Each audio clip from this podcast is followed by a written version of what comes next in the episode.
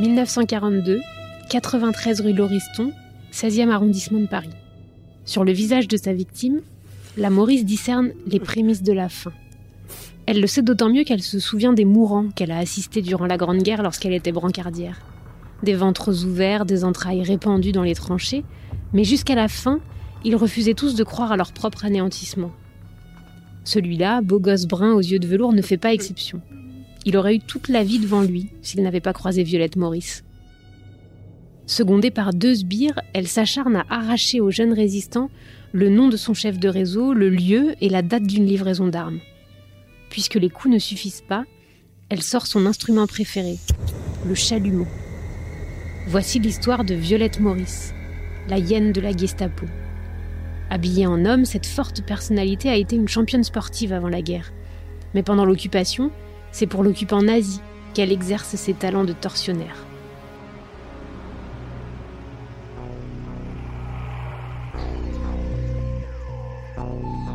Ça m'intéresse Histoire vous embarque dans la psyché détraquée des pires femmes criminelles de l'histoire.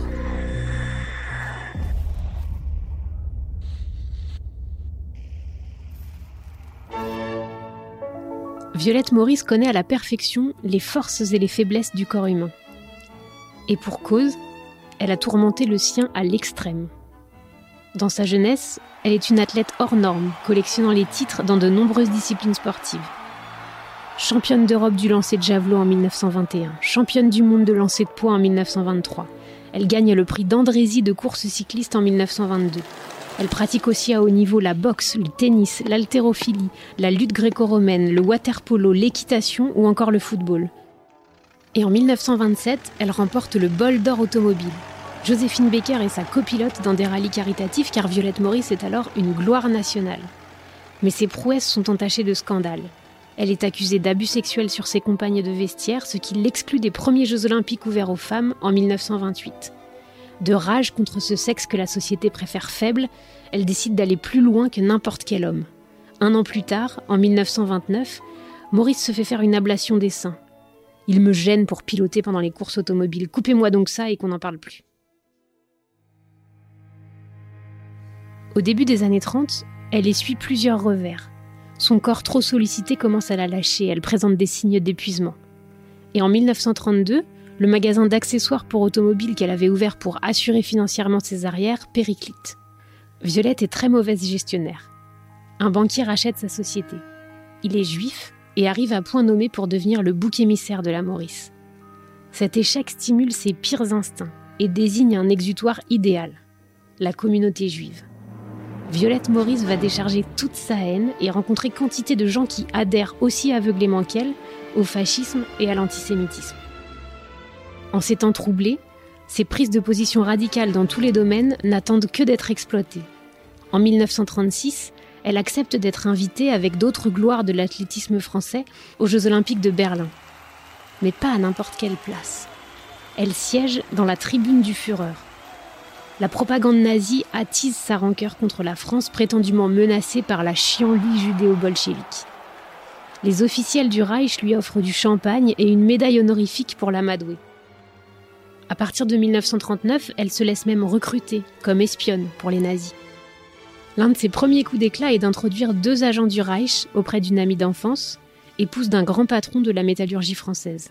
Grâce à Violette, l'Allemagne obtient un prestataire de plus pour contribuer à faire tourner ses usines d'armement. En septembre 1939, l'Europe plonge dans la guerre. Violette Maurice est convaincue qu'Hitler sera vainqueur. La paramilitaire, l'esthétique totalitaire, le culte du corps musclé l'ont subjuguée. En France, on la regarde comme un monstre de foire. Dès le début des années 30, elle déclarait déjà Nous vivons dans un pays pourri par le fric et les scandales, gouverné par des phraseurs, des magouilleurs et des trouillards. Ce pays de petites gens n'est pas digne de ses aînés, pas digne de survivre. Un jour, sa décadence l'amènera au rang d'esclave, mais moi, si je suis toujours là, je ne ferai pas partie des esclaves. En Allemagne, on applaudit ses convictions populistes et on l'honore d'une considération factice pour mieux la manipuler. Violette Maurice est flattée. Le stratagème fonctionne dès le début de la Seconde Guerre mondiale. Elle a choisi son camp. Au matin du 14 juin 1940, le drapeau à la croix gammée est hissé au sommet de l'Arc de Triomphe. Les Allemands sont dans Paris. La Maurice, plus frénétique que jamais, fréquente les salles de boxe. À l'époque, beaucoup de ces espaces sont infiltrés par le milieu. Elle y croise donc quelques truands qui cherchent à profiter des événements. En mars 1942, elle est recrutée par un repris de justice, Henri Chamberlain, dit Lafont, qui s'est mis au service de la Gestapo dans son QG du 93 rue Lauriston. Violette accepte de travailler pour sa bande de voyous sadiques et psychopathes.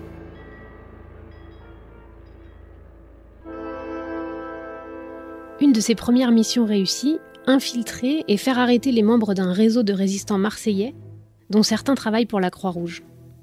Elle y parvient en mettant en avant ses faits d'armes pendant la Première Guerre mondiale. D'abord ambulancière à Amiens, elle s'est illustrée en secourant les blessés et en assistant les mourants sur le front d'Artois. Ensuite affectée à un peloton motocycliste féminin, elle a bravé la mort et slalomé sous les obus pour ravitailler les poilus à Verdun. Son passé héroïque est une couverture idéale. En août 1943, elle aurait contribué à démanteler un groupe de résistance baptisé Chestnut, essentiellement composé de pilotes et de mécanos franco-britanniques, dans lequel elle a pu s'immiscer forte de son ancienne réputation dans les rallyes automobiles. Elle aurait non seulement fait rafler les responsables du réseau, mais se serait aussi chargée elle-même des interrogatoires.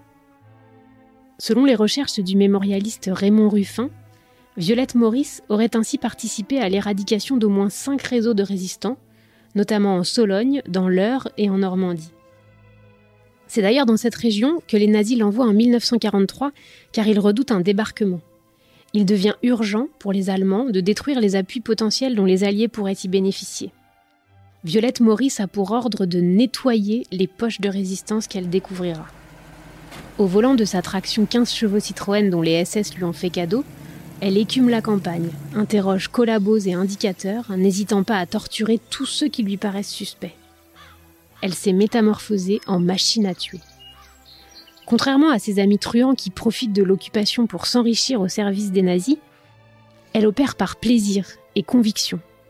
Sa silhouette, abîmée par les traitements hormonaux, le tabagisme et l'arrêt brutal de ses activités sportives, semble aussi bestiale que son comportement les services secrets britanniques donnent l'ordre officiel de supprimer cette furie qui est devenue un des pires ennemis du monde libre.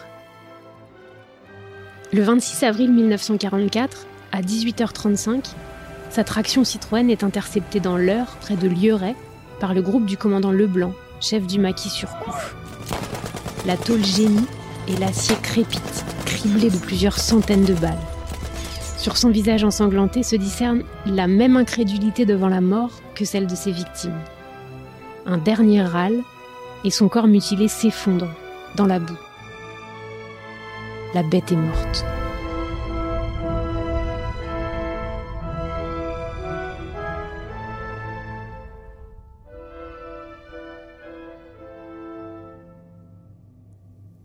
Bon, après les frissons, la réflexion. Véronique Chalmet, vous êtes auteur de Dans la tête des tueurs et journaliste spécialisée en criminologie. On va décrypter ensemble le profil de Violette Maurice. Bonjour Véronique. Bonjour Afsané. Alors, Violette Maurice n'est pas une meurtrière ordinaire. À quelle catégorie euh, on peut dire qu'elle appartient? Alors Violette Maurice euh, bah, s'est accoquinée avec des gangsters et euh, elle a rejoint une bande euh, de collabos. Mhm. Et on peut dire que c'est une tueuse opportuniste en quelque sorte. Elle a profité du contexte historique pour laisser libre cours à ses pulsions les plus, les plus sombres. Alors justement, dans le récit, on parle d'un exutoire à la violence de Violette. Euh, et cet exutoire, c'est la haine des juifs. Finalement, sa façon de basculer dans la collaboration la plus ignoble et les meurtres euh, les plus atroces, elle est assez banale pour l'époque.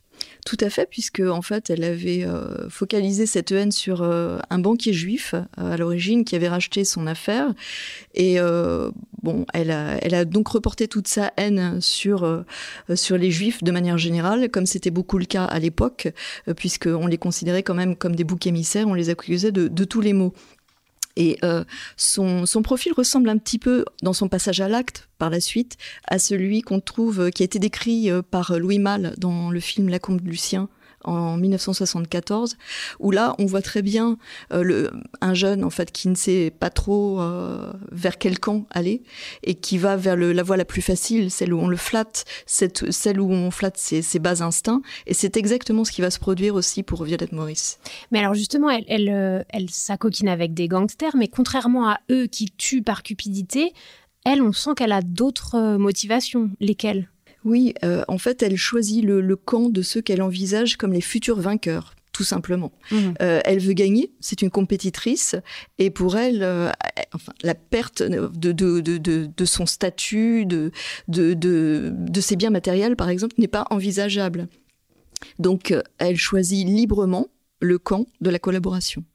Alors justement, c'est un, un, profil assez particulier c'est quand même une femme remarquable. Avant la guerre, c'est une pionnière. Elle a tout assumé, euh, ses formes, son amour des femmes. Elle est championne dans les stades et sur les circuits de course automobile qui, à l'époque, devaient vraiment pas être des lieux euh, très féminins.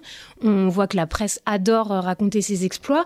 Est-ce qu'on peut dire qu'il y a deux périodes radicalement différente dans sa vie ou est-ce qu'en fait il y a un continuum entre la violette de l'avant-guerre et euh, la violette de la collaboration? Alors c'est un peu les deux, puisqu'en 1927 c'est vraiment une gloire nationale, -hmm. c'est une, une, championne, donc euh, elle est auréolée de, de ses réussites et de ses victoires, et puis effectivement en 1942, là on la retrouve au service euh, de la Gestapo et notamment du truand Henri Chamberlain, euh, dit Lafont, euh, qui était le tortionnaire de, de, la rue Lauriston. Mais entre ces deux périodes, le, le continuum, c'est un petit peu sa personnalité, elle, qui est une personnalité euh, provocatrice, euh, donc euh, libre à tout craint, ce qui peut être très bien, mais en l'occurrence, elle va choisir, avec cette liberté qu'elle a et qu'elle revendique, euh, une mauvaise voie. Merci beaucoup Véronique. On se retrouve à l'issue de notre prochain épisode sur les meurtres en couple avec Martha Beck et Raymond Fernandez, les tueurs des brisés. Cet épisode a été écrit et scénarisé par Véronique Chelmet et Cyrielle Lemoyne-Tolba, raconté par Afsane Saboui et réalisé par Lucas Vibo. Si ce podcast vous a plu, parlez-en autour de vous et mettez-nous plein d'étoiles sur les plateformes. Retrouvez aussi les deux premières saisons de scènes de crime sur vos plateformes habituelles. À bientôt!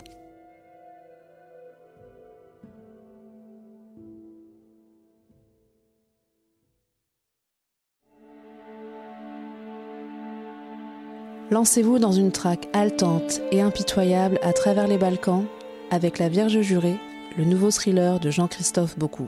Skander est une vierge jurée, une femme albanaise qui a choisi de devenir un homme et de prendre les armes. Marcus est un tueur à gages en quête de rédemption. Ensemble, ils doivent protéger un enfant des tueurs lancés à ses trousses. Une chasse à l'homme effrénée, distinguée par le Grand Prix du suspense psychologique 2021, décerné par Saint m'intéresse Histoire et les éditions Les Nouveaux Auteurs.